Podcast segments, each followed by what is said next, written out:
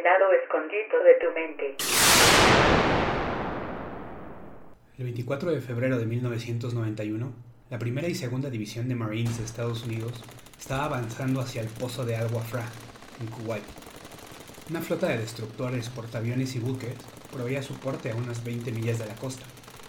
La flota debía estar cerca para poder dar apoyo a las tropas de tierra, pero estar tan cerca los ponía en rango de los misiles iraquíes. Así que la flota estaba en alerta máxima. El personal de radar estaba operando todo el tiempo. El teniente coronel Michael Riley se encontraba a bordo del HMS Cluster. Pasó la noche en el radar viendo cómo los bombarderos A-6 regresaban de sus misiones, el portaaviones USS Missouri. Alrededor de las 5 de la mañana, Riley detectó un beep.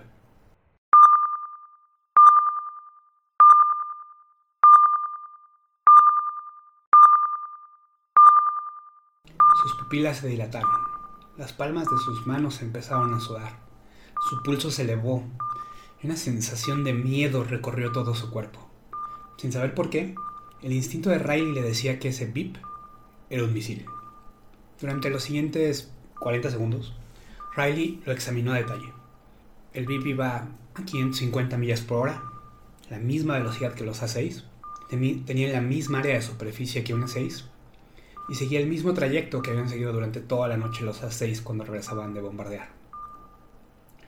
No había forma de determinar con el radar si era un misil o una 6. Para empeorar las cosas, los pilotos tendían a apagar su transmisor electrónico de identidad porque los hacía vulnerables a los misiles antiaire de los iraquíes. La manera que tenía Riley para identificar si era un avión es por la altitud. Los aviones viajan a 900 metros de altura, mientras que el misil viajaba a unos 300, pero su radar no le daba la altura. Para eso necesitaba un radar 909, pero el operador había ingresado los datos de tracking incorrectos y no había tiempo para esperar. Riley tenía que tomar una decisión. Si no disparaba y era un misil, el USS Missouri sería derribado, junto con toda su tripulación. Si disparaba y era una 6, habría matado a uno de los suyos. Riley no podría esperar más. Dejándose guiar por su instinto, ordenó que dispararan.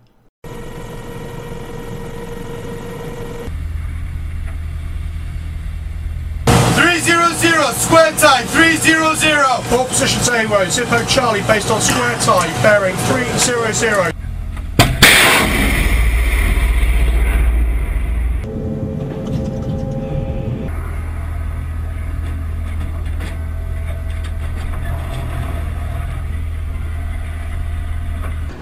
Missile gone, right beam. Launch back in low position, load the same right beam.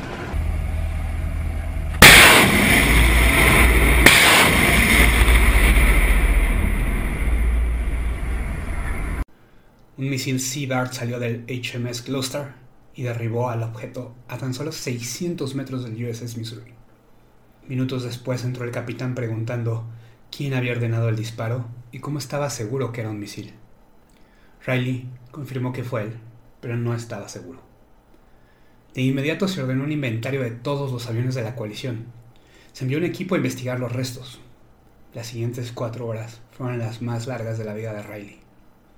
Si era una 6, había matado a uno de sus pilotos y es posible que enfrentara corte marcial. Así que revisó a detalle las grabaciones del radar una y otra vez sin encontrar evidencia convincente. Finalmente el capitán entró. Ya tenían los resultados de la investigación. Riley había derribado un misil Silkworm de los iraquíes y había salvado a la tripulación del USS Missouri.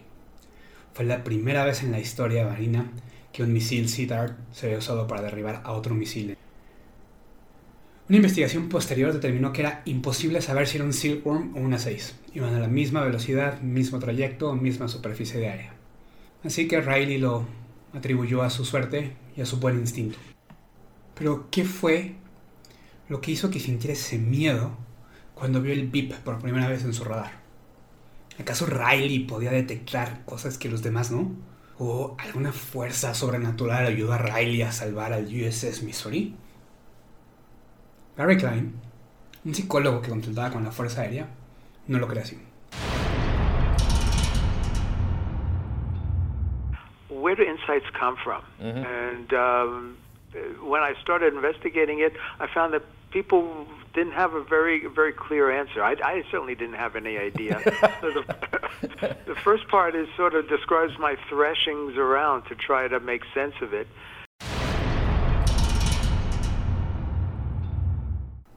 Barry Klein decidió investigar más a fondo y después de pasar horas revisando las cintas de los radares, finalmente encontró la pista. Era muy sutil, pero tan clara como el agua una vez que la veías. Los Crewman A6 Intruder aparecían en el radar una vez que se mojaban los pies, esto es, cuando estaban sobre el agua. Mientras estaban sobre la tierra, había demasiada interferencia para que el radar los detectara. El pip del misil Silkworm apareció en su radar 8 segundos después que los A6. Esto es 3 bips después de que se mojara los pies. Sin darse cuenta, Riley había detectado la inconsistencia, esos 3 bips faltantes que se debían a la altura, ya que el misil vuela a solo 300 metros y cuando todavía está cerca de la costa hay demasiada interferencia para detectarlo. Por eso no apareció en los primeros 3 bips. Su intuición le había funcionado. Gary Klein tiene varios ejemplos como este. Uno de los que más le agrada es sobre un jefe de bomberos que se encontraba apagando un incendio, cuando de repente sintió que algo estaba mal y su instinto le dijo que estaba en peligro. Sin saber exactamente qué era, ordenó que todos salieran de la casa, pues su vida corría peligro. Minutos después, la casa colapsó. Ya estando fuera de peligro, el jefe de bomberos se dio cuenta que sus pies estaban calientes, lo que significaba que había fuego debajo de la casa, lo cual es extremadamente peligroso. El fuego debajo, el fuego debajo de la casa calentó el piso, que calentó sus pies y esto hizo que su instinto le dijera, corre, porque hay peligro.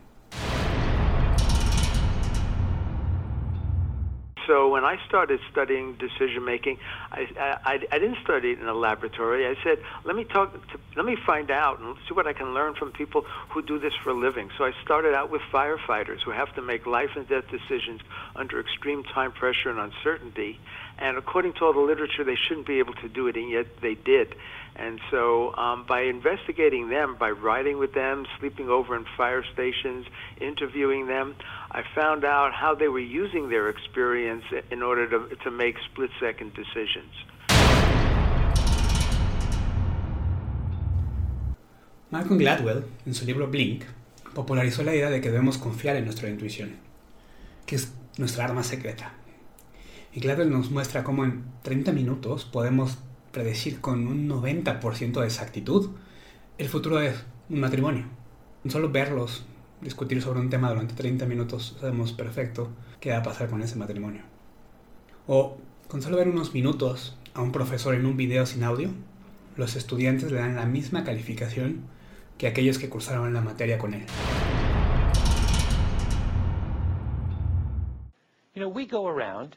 Uh, particularly in business cultures, operating on the assumption that if someone can make a decision, that means they also ought to be able to accurately describe how and why they made that decision. Right? If you think about the whole institution of focus groups, they are based on the assumption that consumers can not only tell us what they feel, but they can tell us why they feel what they feel. Right? Well, that's not true. There are many cases when we're making instinctive judgments when we have no access at all to our reasons why.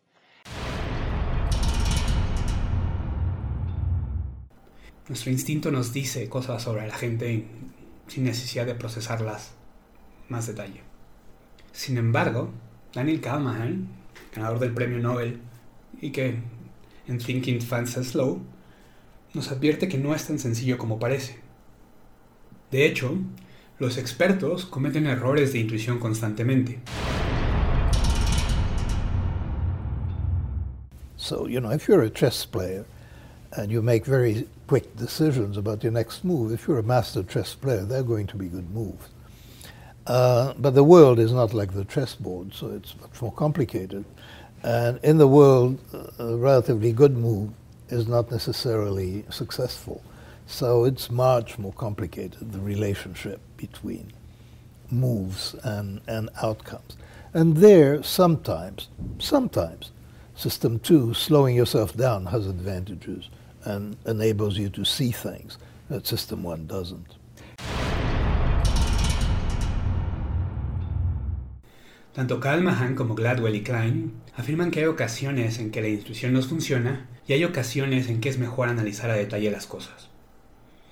Así que, ¿cómo sabemos cuándo sí debemos confiar en nuestra intuición y cuándo debemos de detenerlos y analizar a detalle las cosas? Bueno, al parecer, las cosas que son repetitivas y producen resultados constantes son un buen candidato para que confiemos en ellas. Tomemos como ejemplo al teniente coronel Riley. Los beeps que veía eran constantes, siempre la misma trayectoria, siempre duraban lo mismo, aparecían y desaparecían al mismo tiempo. Por eso es que su intuición detectó rápidamente cuando el misil se brincó esos primeros tres beeps. Nuestro cerebro vuelve inconscientes aquellas actividades que son repetitivas y puede evitar pasar por el consciente. Por ejemplo, manejar. Al principio, requiere de toda nuestra atención, pero después de un tiempo volvemos gran parte del proceso automático. Aún así necesitamos estar conscientes de lo que hacemos, por ejemplo cuando damos una vuelta a la izquierda. Pero frenar, acelerar, cambiar las velocidades, se vuelve automático. Lo mismo pasó con el jefe de bomberos.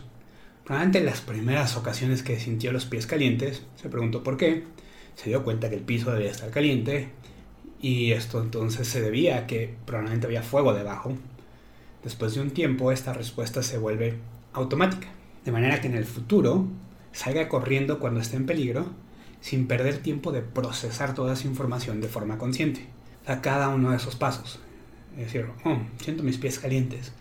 Ah, entonces el piso debe estar caliente. Ah, entonces debe haber fuego debajo. Ah, entonces estoy en peligro. Debemos evacuar. Todo eso toma mucho tiempo y aparte hay posibilidad de que nuestro consciente se distraiga. Tal vez llega una llamarada que nos hace distraernos esquivarla. Tal vez se cae una parte del techo que pone nuestra atención en otro lado y se nos olvida que estábamos pensando en que el piso estaba caliente. Por eso es que las cosas que son repetitivas y que se pueden resolver de manera inconsciente son mejores, en especial si nos dan una emoción fuerte, una emoción fuerte de que hay un peligro. Porque entonces tomamos una acción rápida que nos puede ayudar a salvar nuestra vida o las de otros más. tanto Riley como el jefe de bomberos sintieron una emoción que los hizo tomar una decisión sin perder tiempo pensando en todos los pasos que los llevaron a esa conclusión. Y aunque la mayoría de nosotros no estamos en situaciones de peligro como esas, sí nos puede servir para salvar nuestra vida en el momento en que nos has hecho un tigre o tal vez un ladrón viene por un callejón oscuro atrás de nosotros. Como dice la frase, más vale aquí corrió que aquí murió. Así que hay cosas en que los expertos dependen de su intuición. Por ejemplo, en el ajedrez el cerebro no calcula todas y cada una de las jugadas posibles, sino que con el tiempo los jugadores profesionales van desarrollando una intuición sobre las mejores jugadas. Y es por eso que pueden mantener varios juegos a la vez. Pero inclusive a ellos les falla la intuición. Y es por eso que regresan y revisan los partidos y ven dónde se equivocaron, dónde estuvo ese error de intuición para corregirlo en un futuro. Pero hay áreas donde la intuición no les funciona a los expertos. No importa si regresamos y revisamos y tratamos de mejorarlo. Por ejemplo, los economistas pueden usar su intuición para predecir medianamente bien la economía a corto plazo.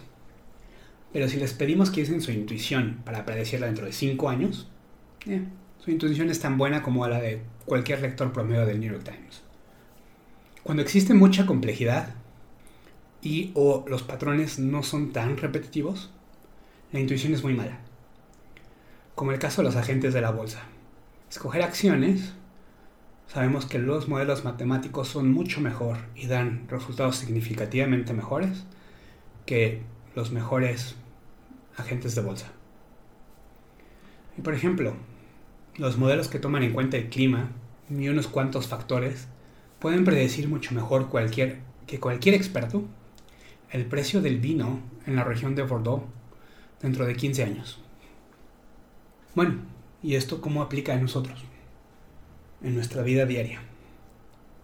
Bueno, al igual que los expertos, tenemos respuestas intuitivas para muchas cosas en las que no somos expertos, como Gladwell lo demuestra en poder evaluar a un maestro o poder predecir el futuro de un matrimonio. Tenemos el siguiente problema como ejemplo. Si cinco máquinas producen cinco juguetes en cinco minutos, ¿cuántos juguetes producen 100 máquinas en 100 minutos? La mayoría de ustedes, si no ha sido expuesto a este problema, la respuesta de todos modos les va a venir de manera intuitiva. Y sin tener que hacer cálculos, nuestra mente dice 100. Y con un gran grado de confianza. Lamentablemente ese resultado es incorrecto. Lo más interesante es que nuestra mente lo dice con el mismo nivel de confianza de algo que es correcto. Es decir, las intuiciones correctas y las intuiciones equivocadas son iguales y no podemos distinguir entre ellas. Si nos detenemos a hacer la operación, vemos que el resultado correcto es 5. Les tomaría 5 minutos. Pero la sensación de 100 es tan fuerte que la mayoría sentimos que no hay necesidad de verificar el resultado, de ir y hacer el cálculo. Decimos 100, 100 suena lógico, suena bien, sí, 100. No, no perdemos tiempo ni, ni gastamos energía en nuestra mente consciente para hacer el cálculo correcto. Así que cuando nuestra mente tiene una regla y la regla aplica sin ningún error, no pasa las cosas por el consciente, porque el resultado es algo que no requiere de mayor análisis. Y tenemos esta respuesta intuitiva. Pero si hay algo que, por ejemplo, salchicha, como no esperamos la palabra salchicha a la mitad de la oración, esto hace que el consciente ponga atención. Las sorpresas, las cosas que no van de acuerdo al, al guion que tiene la mente, hace que le pase la toma de decisiones al consciente y ponga atención para tomar una decisión. Sin embargo, existe un problema con esto. Si tenemos unas reglas bien definidas y funcionan y nuestro, nuestra mente de alguna manera toma las decisiones, decisiones de manera intuitiva, esto funciona muy bien en la mayoría de los casos. Pero el problema es que hay cosas que tome en cuenta que no debería de tomar en cuenta. Por ejemplo, me imagino que muchos de ustedes han visto la ilusión óptica de un dibujo donde hay tres personas en perspectiva, una adelante, una en medio y una atrás. Si no lo han visto, pueden entrar a nuestro sitio web y verlo. En este dibujo, la persona que está hasta adelante parece más pequeña que la persona que está hasta atrás. Sin embargo, son iguales y si ponemos una regla y los medimos, podemos ver que son exactamente del mismo tamaño. Pero aún así, aun cuando sabemos que son del mismo tamaño, no podemos dejarlos de ver de diferente tamaño. No nuestro cerebro no puede dejar de ver al de atrás más grande y al de adelante más chico, aun cuando se nos demuestra. Esta información la toma el cerebro, la usa y nos da esa interpretación sin que podamos hacer nada al respecto. Tomar esta, tomar esta información puede tener repercusiones más allá de las ilusiones. Cuando, por ejemplo, si vamos con los universitarios, un estudio que se hizo de varios universitarios, y les preguntamos, oye, ¿qué tan feliz eres?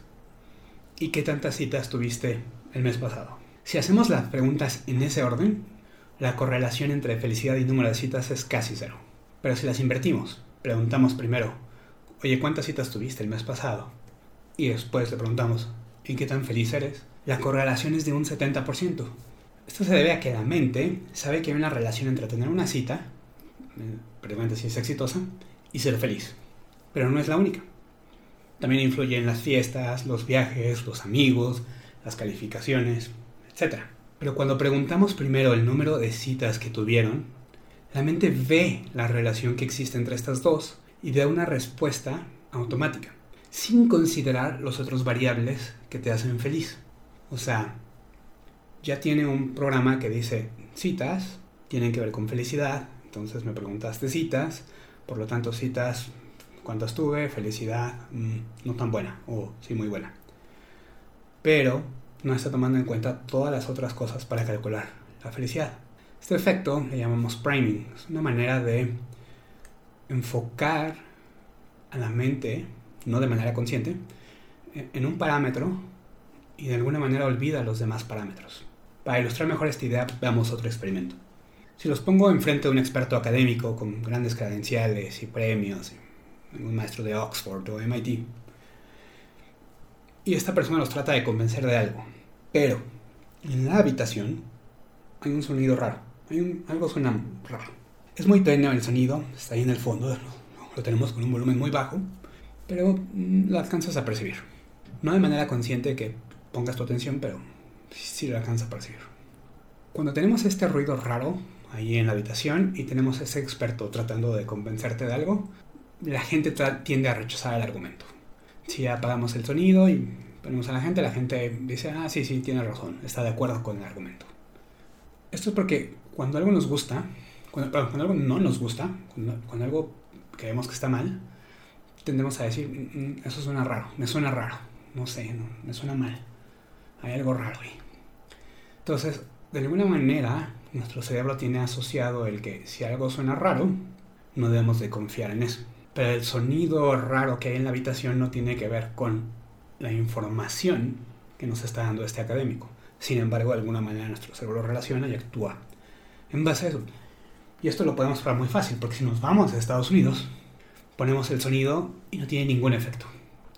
Pero si en lugar de poner un sonido raro, ponemos un olor a pescado, la gente tiende a rechazar el argumento del experto. ¿Por qué? Bueno, allá la expresión es something smells fishy. Algo huele a pescado cuando algo no les gusta, cuando lo salga mal. Entonces, si something smells fishy y te está llegando el olor a pescado, entonces no crees en lo que esta persona te está diciendo, aunque igual el olor a pescado y lo que dice esta persona no tienen ninguna relación. Y si nos vamos a Dinamarca vemos que ninguna de estas dos cosas tiene efecto, porque allá la expresión es algo así como eh, huele, a, huele a rata, ¿no? Huele una rata, una cosa así. Entonces, ni el sonido raro ni el olor a pescado tiene una, una relación en absoluto con, con el aceptar o no el argumento. Nuestra toma de decisiones diaria se ve afectada por estos factores que muchas veces no tienen nada que ver. Voy a poner otro ejemplo. Si en el área de comida de, un, de una oficina eh, ponemos esta caja de honestidad donde tú pagas 10 pesos por cada café que te sirves y encima arriba del café ponemos un póster de flores, tenemos cierta cantidad de gente que no paga. Si al día siguiente llegamos, quitamos el póster de flores y ponemos un póster de unos ojos, mucho más gente paga su café. Y si hacemos esto durante un mes, quitamos el póster de ojos, ponemos el de flores, luego el de ojos, luego el de flores, así un día sí, un día no.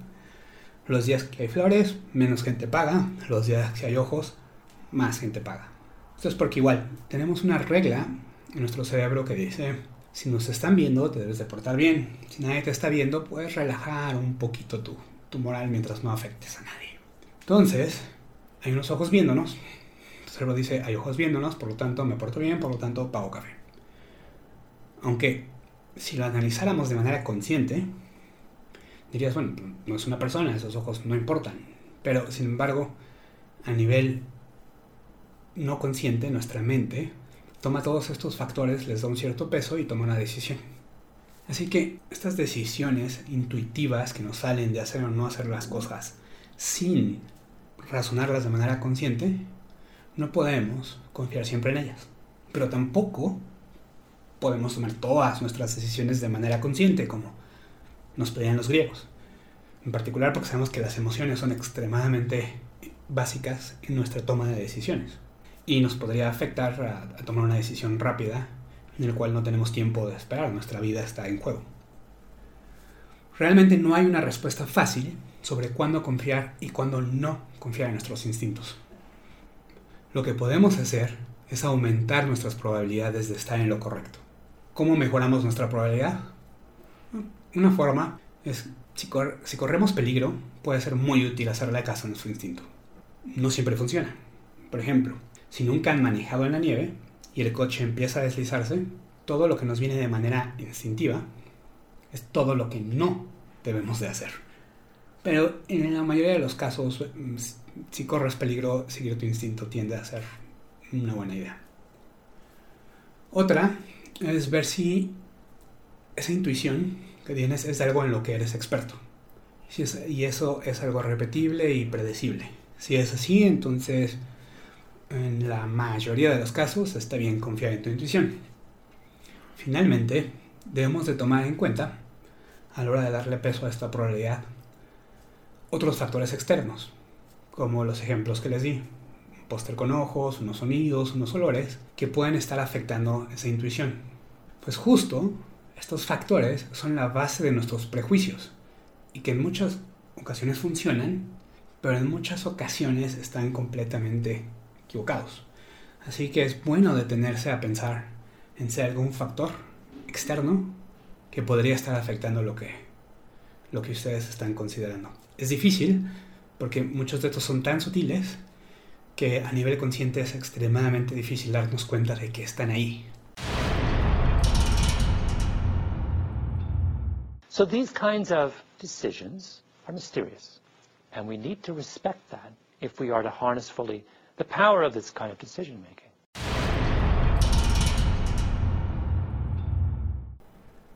Así que, como Heisenberg creó su principio de incertidumbre en física donde nos dice que no podemos conocer la posición y la velocidad de una partícula al mismo tiempo con exactitud, y como Gödel demostró que no podemos saber si una verdad matemática es demostrable hasta que la demostremos, o no podemos saber si algo es verdad hasta que nos demostremos que es verdad, y que hay verdades que no son demostrables, así también parece haber un problema con nuestra mente en donde no podemos saber si una intuición es correcta o no hasta que la llevamos a cabo.